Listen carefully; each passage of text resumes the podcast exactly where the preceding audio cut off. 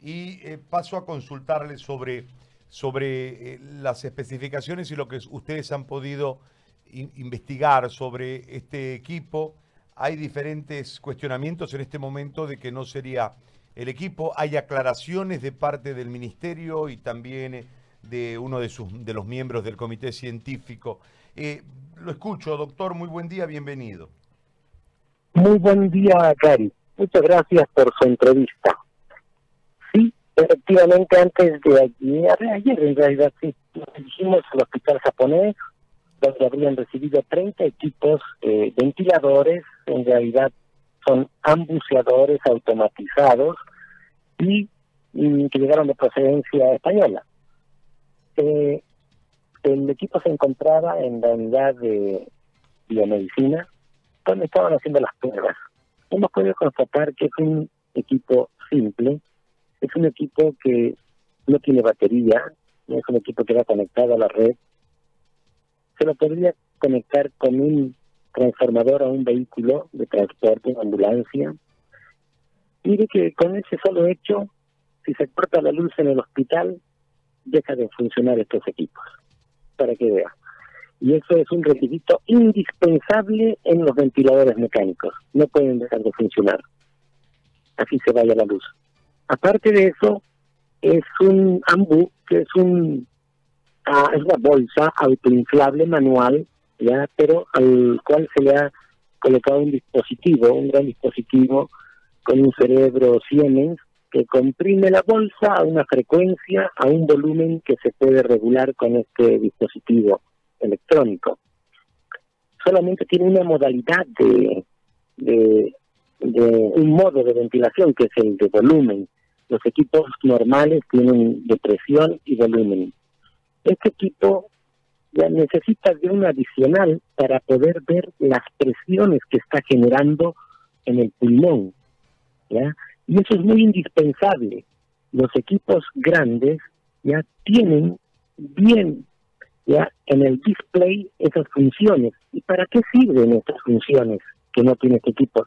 Sirven para no lesionar el pulmón, porque hay una patología que a veces es peor que la enfermedad que se llama lesión pulmonar asociada a la ventilación mecánica.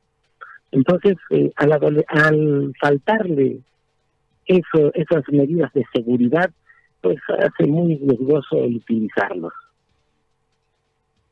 muy riesgoso el utilizarlos. ¿Por qué, doctor? Porque un paciente con un distrés respiratorio, ya no lo tienes un día ventilado, no lo tienes dos días, eso se podría hacer en emergencia, ventilarlo un día, ventilarlo dos días y pasarlo después a terapia intensiva con un equipo grande.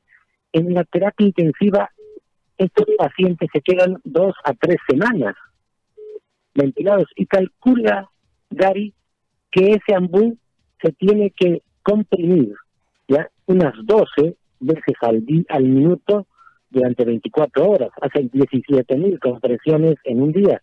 Y si aumentas la frecuencia respiratoria a 16 por requerimiento del paciente, son 23.000 compresiones en un día.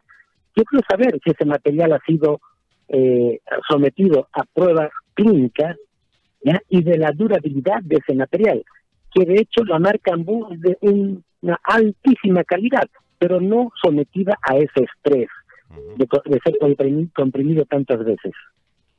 Ahora, eh, doctor, y el, el tema de esos equipos complementarios que ha anunciado Mohamed eh, Mostajo, eh, entiendo complementario como que se lo pudiera, no sé, lo voy, voy, a utilizar un término muy de la calle, añadir, sumar al equipo que viene. Eh, ¿Eso es racional? ¿Eso se puede? ¿Cómo es la cuestión? Mire, yo desconozco el equipo, porque el día que ayer cuando fuimos ya se lo habían llevado. O sea, solamente dejaron el ventilador, el ambuceador, que solo tiene un display con alarmas y tiene solo para aumentar el volumen, aumentar la frecuencia, disminuir la frecuencia respiratoria y la relación inspiración-expiración no tiene más. Pero con el otro, supuestamente, se podrían realizar mediciones de la presión pico, presión meseta, presión PIC, no hay un display para ver la el autopit, que es otra es otro valor que nosotros medimos muy bien en los pulmones que están estresados, porque no todo el aire que entra sale y se va acumulando y genera una presión intratorácica mayor, que después no podemos ventilar al paciente. Entonces no nos vamos a dar cuenta, es esa la cosa. ¿Y sabe qué, Gary? Es lo más, lo más crítico, es que si se nos muere un paciente con ese ventilador, no le van a echar la culpa al ventilador por nuevito, le van a echar la culpa al médico de no saberlo manejar, cuando puede ser justamente que no sea el equipo necesario, el indicado. A ver, le voy a hacer una pregunta, no sé si usted tendrá la respuesta, por ahí no. Eh, en relación a la escala de precios que pueden tener este tipo de equipos, no necesariamente este que usted nos señala que es nuevo, pero eh, ¿cuál es la escala de precios que puede tener esta característica de equipos que ha traído el gobierno? Mire que fehacientemente desconozco el precio de este equipo, pero nos han mandado de España unos eh, correos ya de que quizás no estaría más allá de unos 1.200 dólares. 1.200 dólares.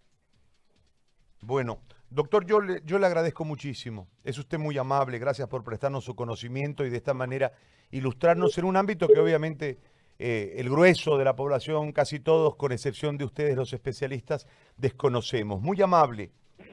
Gary, una cosita más. Sí, sí, sí. Gary, sí. Y la otra cosa es que por qué, ya sea el señor Mosajo, el ministro de Tecnología, o el grupo de asesores de la presidencia en COVID, se acercaron, se acercaron a la Sociedad de Terapia Intensiva en La Paz para solicitarle su orientación Ahora están pasando un bochorno cuando todas las sociedades de La Paz, Tarija, Santa Cruz, estamos en cierto modo rechazando ese equipo. Yo creo que es una falla casi frecuente en los estratos gubernamentales. No se acercan a quien lo va a utilizar. Es esa la cosa. Claro, es un error. Muy amable, doctor. Gracias. Buen día, gracias. Gracias a usted, muy amable el doctor José Luis Prieto, presidente de la Sociedad de Medicina Crítica y Terapia Intensiva.